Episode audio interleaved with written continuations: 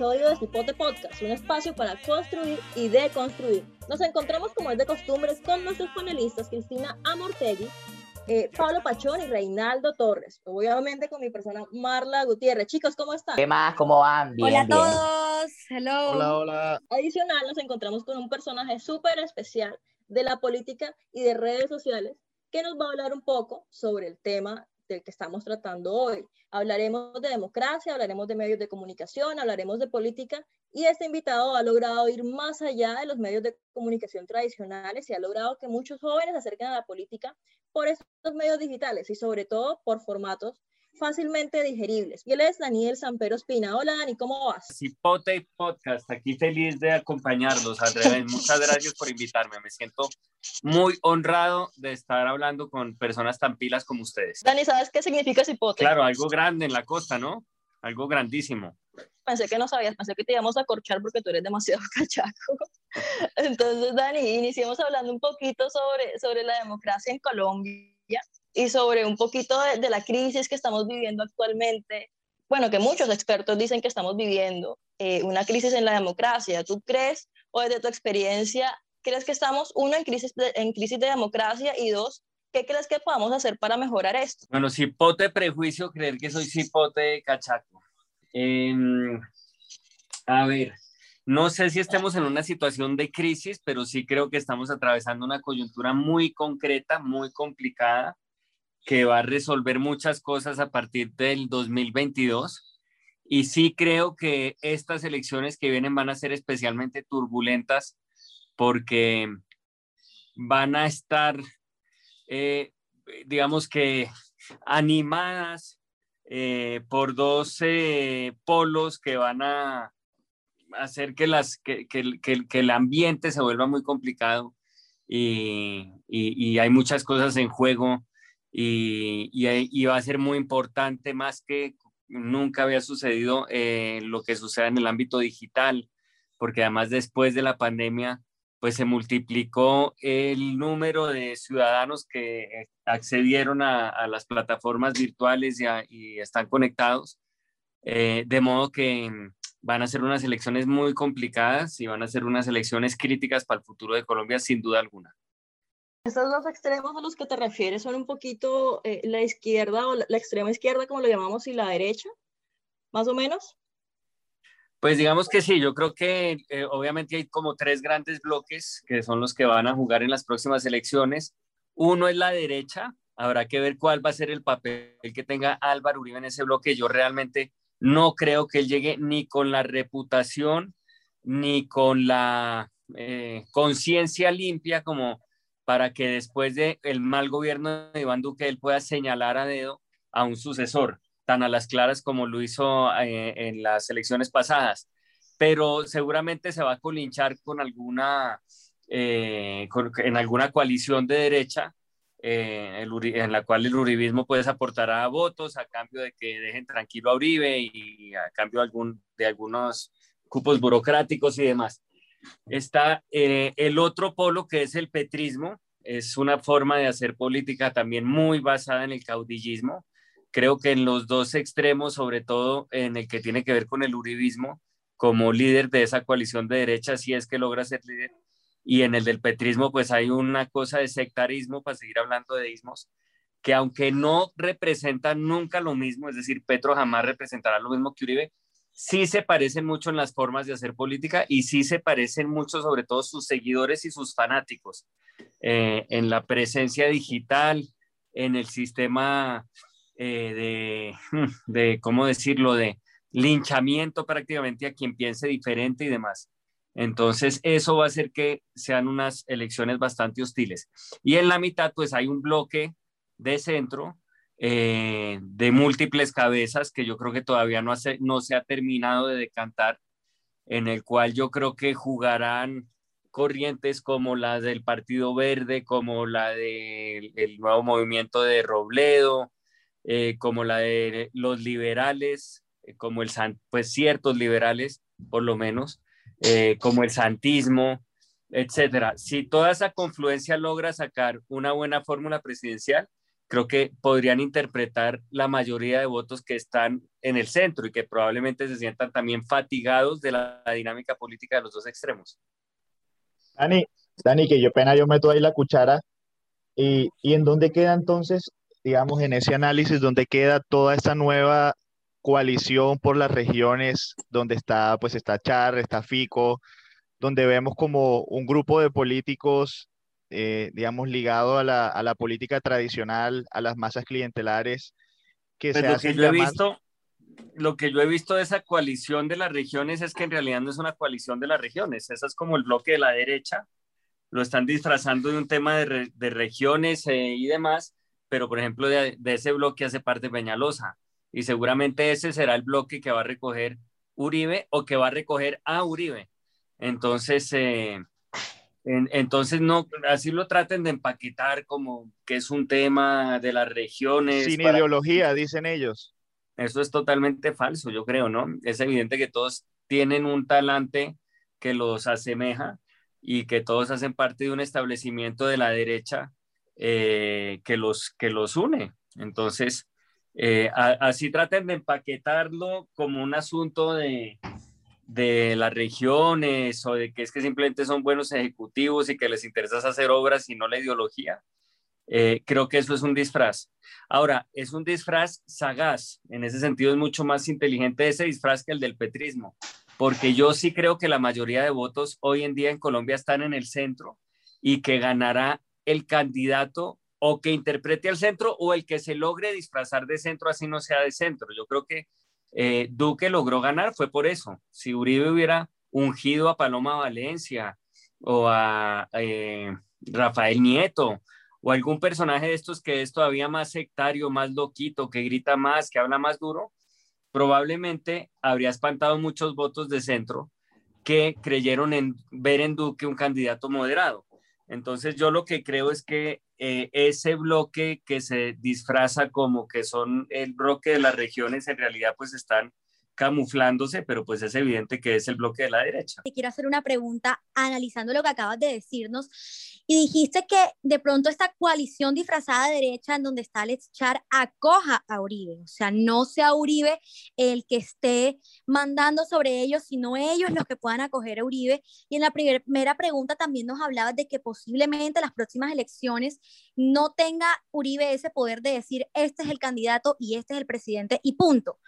Teniendo en cuenta eso, ¿tú crees que ya empezó la recaída de Uribe, que, que, a partir del 2022 ya no tendrá el mismo poder que antes y que empieza el declive de, de su gran maquinaria y manejo en el país? Pues yo creo que es una conjetura, obviamente. Ojalá supiera yo de verdad de qué es lo que va a pasar con Uribe.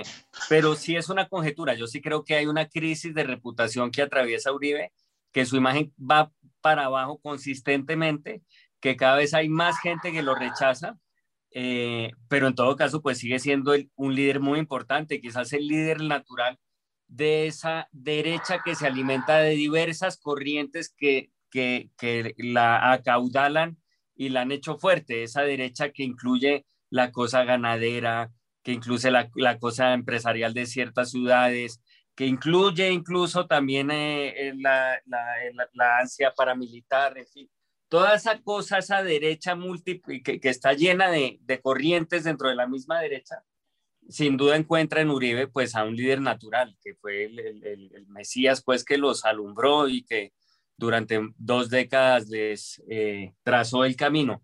Pero sí creo que va a llegar desgastado por dos cosas. Una, porque uno nota que la gasolina se le está acabando, que, que el deterioro de su imagen es evidente, que está muy emproblemado, que se tiene que defender todavía mucho de ese caso, que uno sabe que en todo caso tuvo que renunciar al Senado para salvarse de la cárcel y todo eso pues hace que evidentemente eh, se le aboye la carrocería y demás.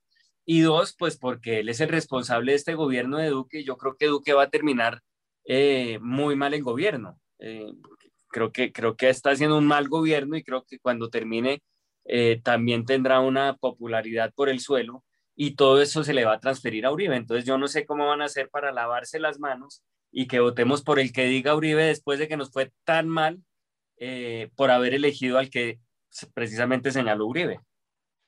Daniel, eh, yo quería pues hacer un comentario pues con respecto a, a, lo que estabas mencionando ahorita y, y bueno, enfocado como en, en, el tema aquí de, desde Barranquilla y la, la, mirada que se tiene acá con respecto a la candidatura de, o la posible candidatura de, de Alex Char, eh, que ya está pues anunciada con, con este, esta coalición eh, que han llamado ellos regional, pero que en realidad son líderes de, de, maquinarias de diferentes ciudades del país.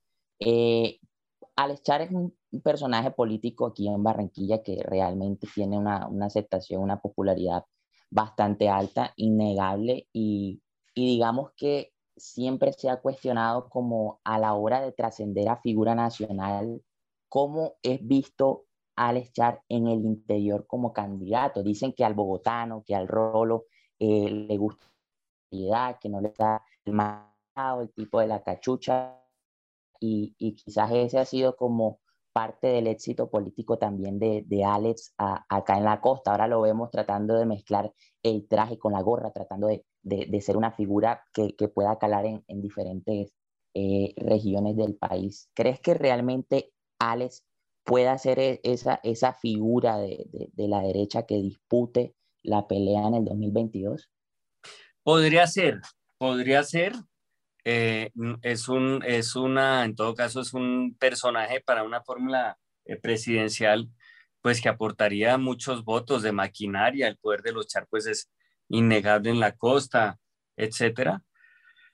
Pero tú me dirás mejor que yo qué tan enredado lo ves, ¿no? En todos los escándalos que le iban subiendo pierna arriba, eh, si él logrará sobreponerse a esos escándalos o si no, o qué diablos pasará, ¿no? No sé cómo se ve esa situación en Barranquilla.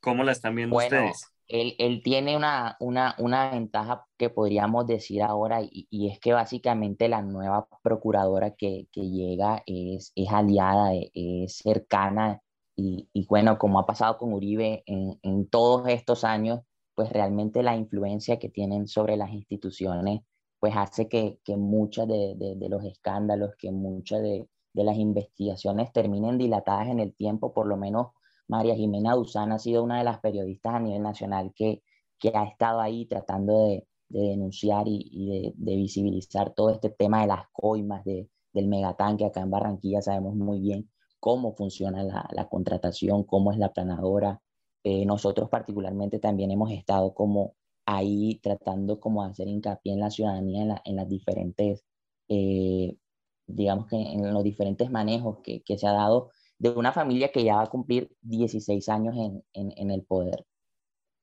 No, y sobre todo, ahí meto un poquito ahora yo la cucharada, sobre todo sabiendo que en Barranquilla y en el, en el Atlántico el 40%, el 45% de las familias, según la más reciente encuesta del DANE, no comen, ¿no? Comen dos comidas al día.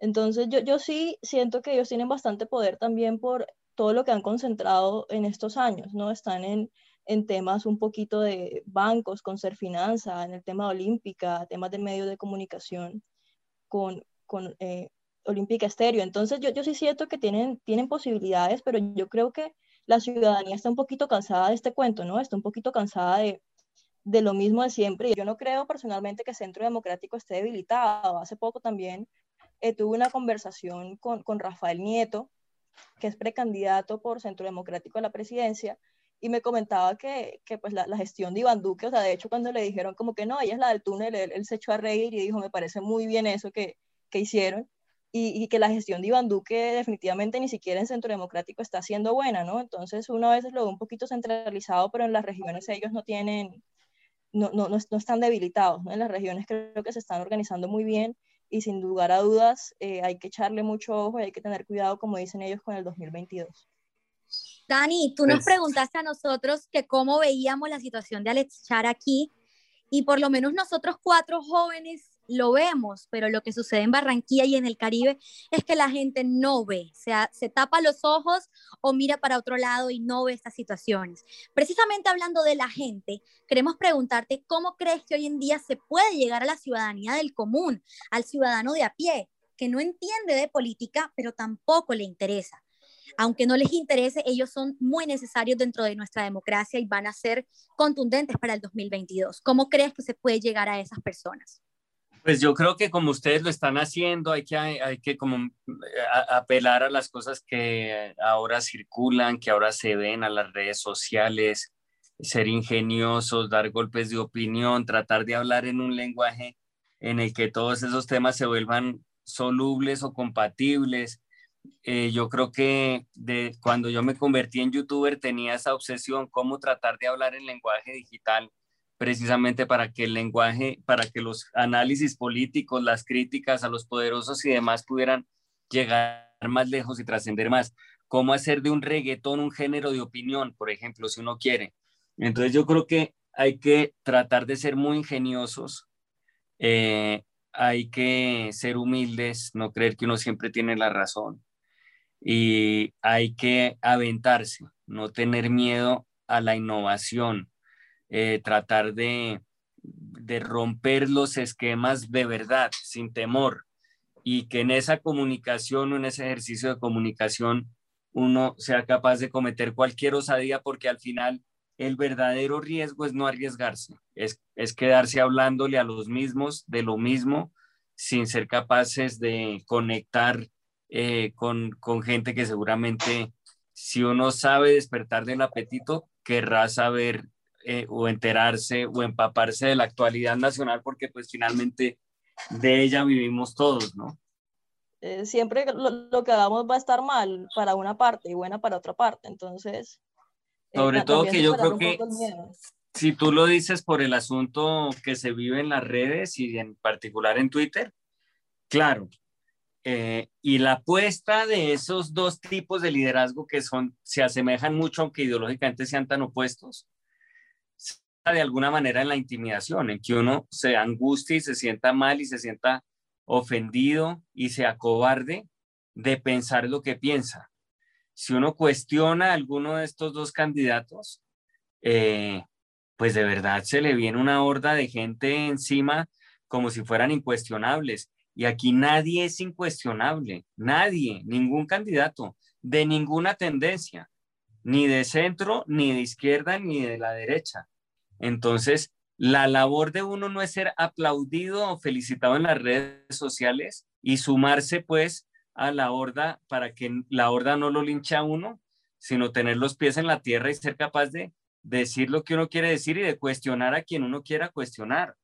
Eh, sé que es difícil, sé que en las redes sociales cada vez es más duro estar, que es un lodazal terrible en el cual además circulan muchas noticias falsas ahora además disfrazadas de medios de comunicación, porque también en esas dos orillas está sucediendo que la militancia se arropa y se disfraza de medio de comunicación.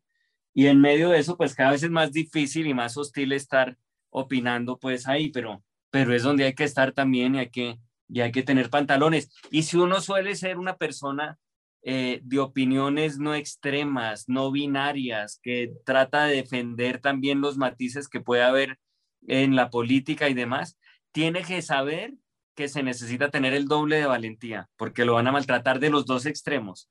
Al menos cuando uno es o petrista o uribista, como que sabe o siente que puede tener un camerino en el cual no van a cobijar.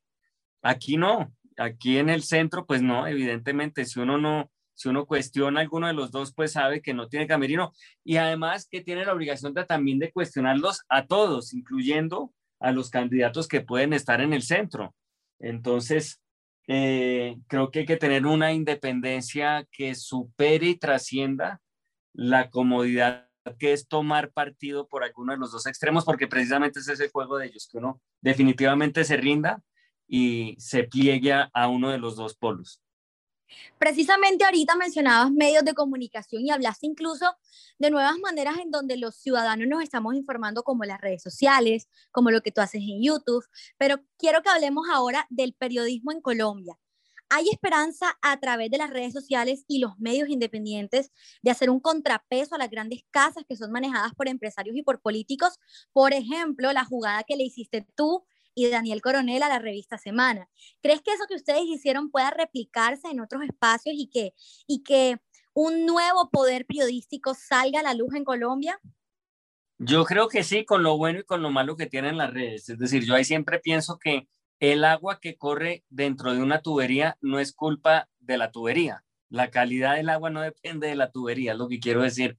Entonces, pues no es culpa de las redes los mensajes que corran en las redes, pero lo que sí es evidente es que las redes son un verdadero milagro del cual esta generación eh, es testigo y eso realmente pues es fascinante y eso hay que saber, saboreárselo. Yo creo que nuestra generación al estar viva y ver cómo eh, funciona Internet, cómo nació Internet, en el caso mío, seguramente ustedes son nativos digitales, pero cuando yo nací, no había Internet, no existía. Ser testigo de eso es equivalente a haber sido testigo del momento en el que Gutenberg inventó la imprenta, por ejemplo. Es un cambio de era, no es un cambio ni de siglo eh, ni de momento histórico, sino de era realmente. Internet cambió la era de la humanidad. Entonces, pues es un privilegio poder ser testigos de todo eso.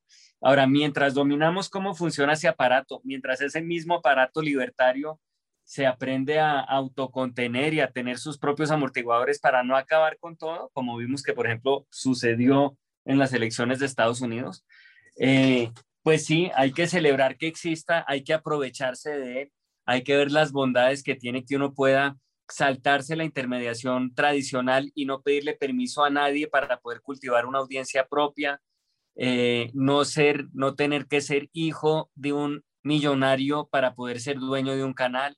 Todo eso es una maravilla. Eh, hay una pluralidad de voces que también es una maravilla. Eh, entonces, pues sí, creo que por primera vez los medios tradicionales o las casas tradicionales que podían tratar de manipular la opinión pública a través de, de, sus medios, eh, ahora evidentemente por lo menos no juegan solas y por lo menos ya hay más voces que pueden prosperar en Internet. Para lo bueno y para lo malo, por lo que les digo, porque no es culpa de Internet las, los mensajes que corran ahí. Y también dentro de esas voces hay unas cosas trágicas eh, de noticias falsas, de manipulación, de sacar del contexto las declaraciones para aprovecharse de ellas y mentir, eh, etcétera, etcétera. Mal que bien los medios eh, tradicionales también eh, hacían una labor como de cotejar la verdad, de saber qué era cierto y qué no. Ahorita con los con la revolución que trajo Internet, que es maravillosa también en muchos sentidos, existe ese problema, que, que ya contenerlo es más difícil. Ahorita hay como una inundación de información, hay una inundación informativa y es difícil saber qué de todo eso es potable y qué no. No, totalmente, y también Internet, también Internet no apoya o destruye un poco la democracia de cierta forma al difundir esas noticias falsas, falsas, por ejemplo, en el tema del plebiscito, ¿no? Que, Totalmente. termina un daño grande. Trump, Trump es un hijo, un engendro de esa cosa perversa que pueden traer las redes, ¿no? Que es la proliferación de la mentira, la construcción de una narrativa basada en las mentiras eh, que desde que tenga alguna coherencia, pues es verosímil y es creíble para un montón de gente. Eh, Trump es hijo de eso, él no, la campaña del no es hija de eso, el Brexit es hijo de eso. Entonces, pues sí, tiene unas cosas democráticas, pero también tiene unas cosas profundamente antidemocráticas, profundamente antidemocráticas. Y así como a veces uno puede pensar que es democrático saltarse a los medios tradicionales, pues también esos medios tradicionales contenían muchas informaciones falsas o muchas informaciones interesadas de casas políticas y demás eh, eh, que, que, ayudaban, pues, digamos, a discernir una cosa de la otra, aunque también es verdad, pues, que esas casas periodísticas muchas veces tenían intereses en el poder político. Y lo paradójico es que, y lo paradójico es que creo que nos fuimos convirtiendo en otra Venezuela, quizás en una Venezuela light, con, con, eh, con eh, en, tu, en, tu, colorada, pues, pero yo no recuerdo eh, que hubiera un presidente que capturara tanto a los órganos de poder como lo ha logrado hacer Duque. Y eso precisamente fue lo que hizo Maduro en Venezuela, por ejemplo, ¿no? ni recuerdo a un presidente tan obsesivo con su propia imagen y con la utilización de los medios de comunicación del Estado para hablar de sí mismo y para salir en esos medios como Duque. Quizás es comparable en eso a su vecino Maduro. Entonces, pues fíjense pues que, que en esas estamos paradójicamente. No, Dani, el ego que se carga también Duque, ¿no? Pues tú sí que lo sabes, mandándose a hacer esas placas siderales. Entonces nos fuimos acercando a Venezuela a través de la, por la vía de la derecha y no de la izquierda, es increíble. Y, y, yo creo que hemos hablado abiertamente, criticado grandes medios como por ejemplo Semana y también, bueno, personajes como Vicky Dávila, creo que abiertamente has criticado eh, la gestión que hace Vicky Dávila en este momento, pero también quisiéramos conocer, eh, según tú, cuáles son, digamos, los grandes referentes del periodismo en, en Colombia en este momento. ¿Cuáles son ejemplos, de, ejemplos muy positivos de, de, periodistas que estén haciendo las cosas bien y que puedan, digamos, brindar luces a, lo que pasa en el país? Pues yo soy un profundo admirador de Noticias 1. Me parece que Noticias 1 es un, hace un periodismo rabiosamente independiente. Por fuera de cualquier interés político, no creo que uno pueda decir que Noticias 1, por eh, ser muy crítico de Uribe o del gobierno, sea petrista Estoy seguro que eh, quien diga eso estaría cometiendo por lo menos una exageración. Em, y me parece que ese es un ejemplo de periodismo maravilloso. También creo que, por ejemplo, Noticias Caracol tiene cosas muy buenas. La unidad investigativa que está armando Noticias Caracol me parece que es sobresaliente. El Espectador me parece que es un periódico eh, bastante independiente y bastante valiente. Hay voces en el tiempo que admiro mucho, por ejemplo, la de Ricardo Silva me parece una de las mejores columnas de Colombia. Y hablando de columnas, pues eh, si me quede mal, es evidente que admiro mucho a mis colegas, a, Daniel Samper Pizano y y a Daniel Coronel, cuyas columnas investigativas son fundamentales para la democracia, así de simple, ¿no? Y eso sí que lo sabe, por ejemplo, el senador Pulgar. Dani, bueno, ahora llegamos a otro momento de la entrevista en donde queremos conocerte a ti personalmente un poco más, tu pensamiento, y por eso a continuación te vamos a hacer una serie de preguntas flash que tienes que contestar en una frase máximo y de manera rápida. Ojo, en una frase o si no, tiempo y te cortamos. Mierda, ¿yo qué? ¿Y yo qué hablo más que Marta Lucía Ramírez? Bueno, dale. Precisamente por eso, precisamente por eso. Dani, ¿el centro existe? ¿Sí o no? ¿Y por qué? Claro que sí, y además es mayoría, y además es, es diverso, entonces sí existe. ¿Quién es el personaje actual más dañino de la política en Colombia y por qué? Álvaro Uribe, porque lleva ejerciendo un poder muy malsano y, e inundando de odio y de sectarismo eh, a la sociedad desde hace muchos años, y porque se opone férreamente a un proceso de paz que podría haber cambiado la historia de Colombia. Dani, ¿qué mata más que el COVID en Colombia? La corrupción. ¿Crees que Duque es peor presidente que Uribe, sí o no? Yo creo que es más mediocre y tiene menos liderazgo que Uribe. Dani, ¿sigues creyendo que, ¿sigues creyendo que Iván Duque es el perro menos bravo de la camada? Eh, eso lo dije para hablar del descontexto de las redes sociales, trinando mientras veía un debate de precandidatos uribistas. Todavía creo que de ese ramillete de precandidatos que Uribe presentó, Duque parecía el menos barra brava y que por eso ganó. Daniel, hay, hay algo por, por lo que has recibido, digamos que bastantes críticas en, en, las redes sociales, pero seguramente eh, la gente seguirá preguntando si volvemos a tener un panorama similar al 2018. En esta ocasión, ¿volverías a votar en blanco? tengo que esperar cuál va a ser ese panorama. Tengo que esperar cuáles serían esos candidatos. Y evidentemente, aunque yo tengo una simpatía por muchas de las ideas de Gustavo Petro, el talante para llevarme a ellos, la forma en que actúan sus seguidores con el beneplácito de él, evidentemente eh, no colaboran a que quienes podrían ser sus aliados naturales por simpatía ideológica lo apoyen. Sí, totalmente de acuerdo. Yo creo que, que lo hemos visto muy reflejado también en, en, las opiniones democráticas que hemos dado mucho, ¿no? muchos al, al proponer, digamos, nombres diferentes y, y, cuando uno propone algo diferente inmediatamente es atacado por esta, este grupo de seguidores que son bien grandes, ¿no? Y que se dedican a un matoneo sistemático Creo que nada más es responder algo que pongan un, un puntico, uno pone y enseguida cae en el montón, pero es una cosa impresionante. Yo, yo he sido atacada, te, lo confieso, por los uribistas con el tema del túnel de la línea y por los petristas por el, el tema de, de, Alejandro Gaviria que propuse eh, el nombre de él para candidato y creo que los ataques, los peores ataques que he recibido han sido de petristas, a pesar de que tengo muchos amigos petristas, entre esos Reinaldo. No, además que uno tiende a, a, ser mucho más compatible con las ideas de Petro y absolutamente incompatible con las de Uribe. Yo creo que de Petro es rescatable eh, su sensibilidad social, eh, su sensibilidad por el medio ambiente, en fin, hay muchas cosas muy rescatables de Petro. Definitivamente una de esas cosas, una de las cosas que no es rescatable es la manera en que permite y autoriza ese matoneo sistemático, esos retweets que da alimentando la hoguera contra quien ose pensar diferente a él. Y me parece además que eso como táctica electoral, pues es desastrosa. Yo creo que, que él debería tender puentes hacia el centro en vez de recogerlos eh, reclutando personajes como Armando Benedetti, que lo único que hace además es ensuciar las intenciones de su campaña, ¿no?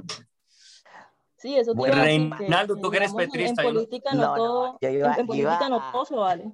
Iba a aclararle a, a, a Marla, yo creo que, que, que, bueno, no me considero petrista porque no, no soy seguidor de, de una persona. Eh, mentira, mentira, él es petrista. Yo voté voté y nunca voy a negar que voté. Pablo, y Pablo Reinaldo, también, ¿no, Pablo? Pablo déjame decirte algo. Primero no pasa Si, eres, si lo eres, no pasa absolutamente nada. Más, más que respetable votar por quien votes.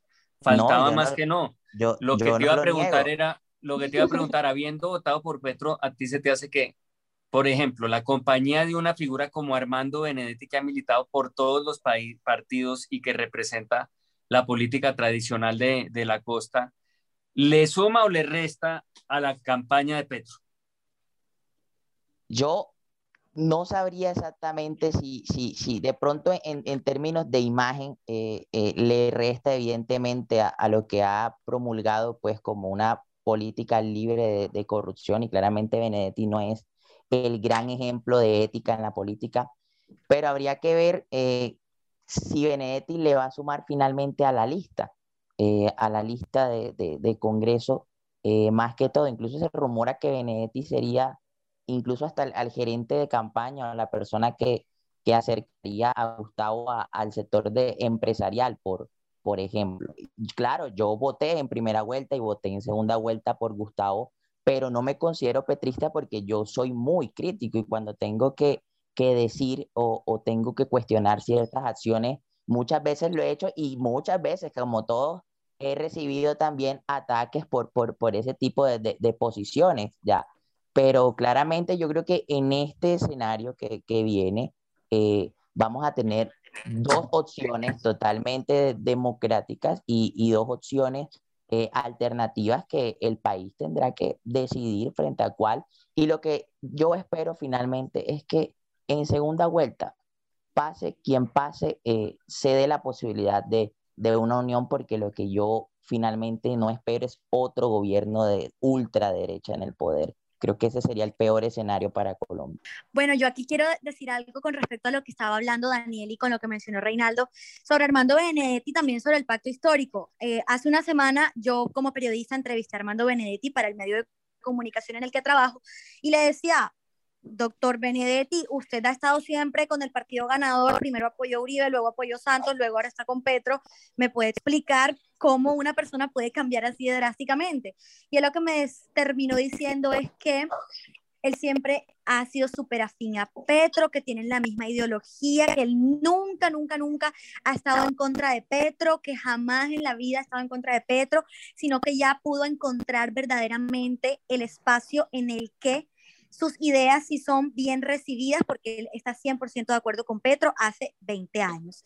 Eso fue lo que me dijo y terminó también diciendo que él quiere organizar la campaña de Petro, entonces seguramente Armando Benedetti va a ser el personaje que gerencie esa campaña para el 2022. Eso quiere decir que no se va a lanzar al Senado y podríamos, y podríamos tenerlo de, candidato a la alcaldía de Barranquilla, ¿no? Sí, exactamente. Y yo no creo que él se lance, según, según lo que él me contó en, en la entrevista, no creo que él se lance, sino que va a estar metido de lleno en Petro presidente.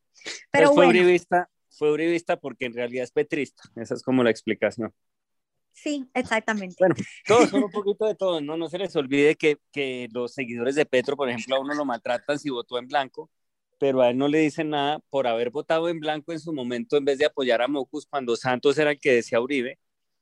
O más grave, eso sí que es grave, por haber votado por Ordóñez como procurador, a sabiendas de que Ordóñez era un tipo que quemaba libros, que era un verdadero facho. Eh, para cuando ya votó Petro por Ordóñez, me acuerdo que Ordóñez ya, por ejemplo, nos había demandado a todos los de la revista Soho por la última cena.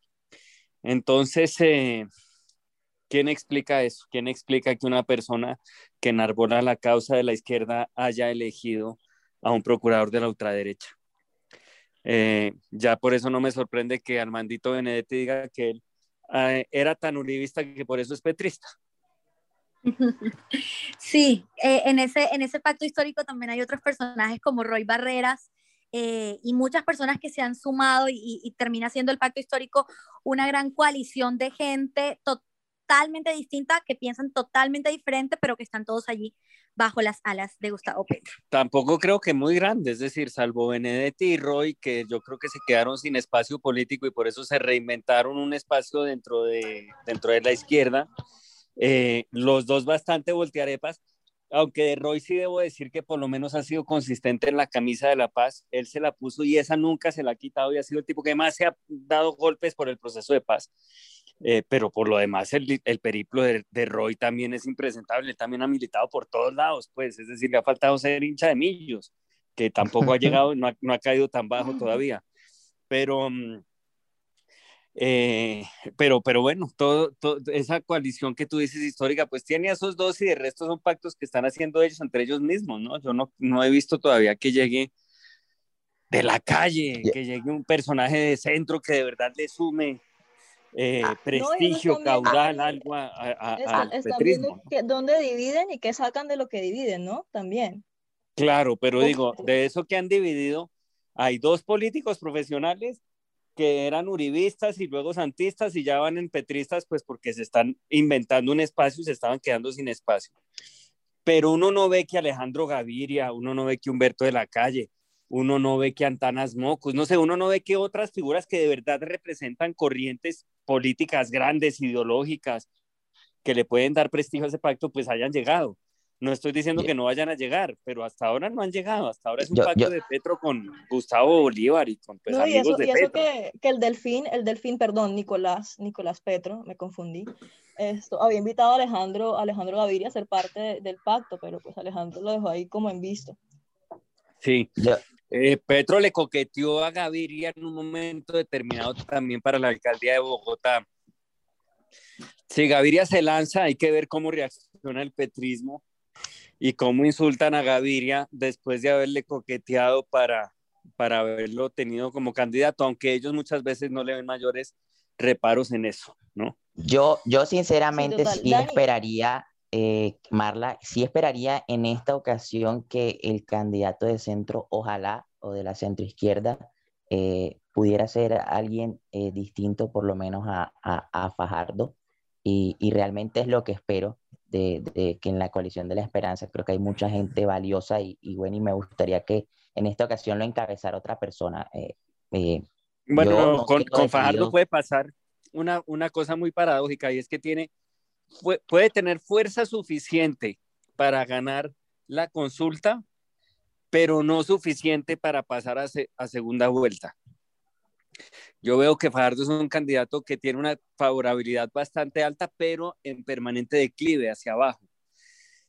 Y, y, pues creo que sería una fatalidad que eso pasara, ¿no? Que él alcance, esa popularidad le alcance, pues a ser el candidato del centro, pero para, una, para encabezar una candidatura que al final naufrague. Sí, Dani, totalmente, to, totalmente de acuerdo. Ojalá sea el candidato, el candidato idóneo en el centro. Dani, esta conversación ha estado bastante buena. Creo que da para hablar muchísimo, pero pues tampoco abusar del tiempo tuyo. Y por eso queremos que nos hagas una reflexión final un poquito para los jóvenes del Caribe sobre la importancia de participar, sobre la importancia de la democracia y de las elecciones. Al revés, gracias a ustedes. Mi mensaje es que ojalá haya más jóvenes como ustedes interesados en el futuro de su país, en tomar las riendas, en tener una conciencia crítica eh, frente a los asuntos de, de, la política y del poder.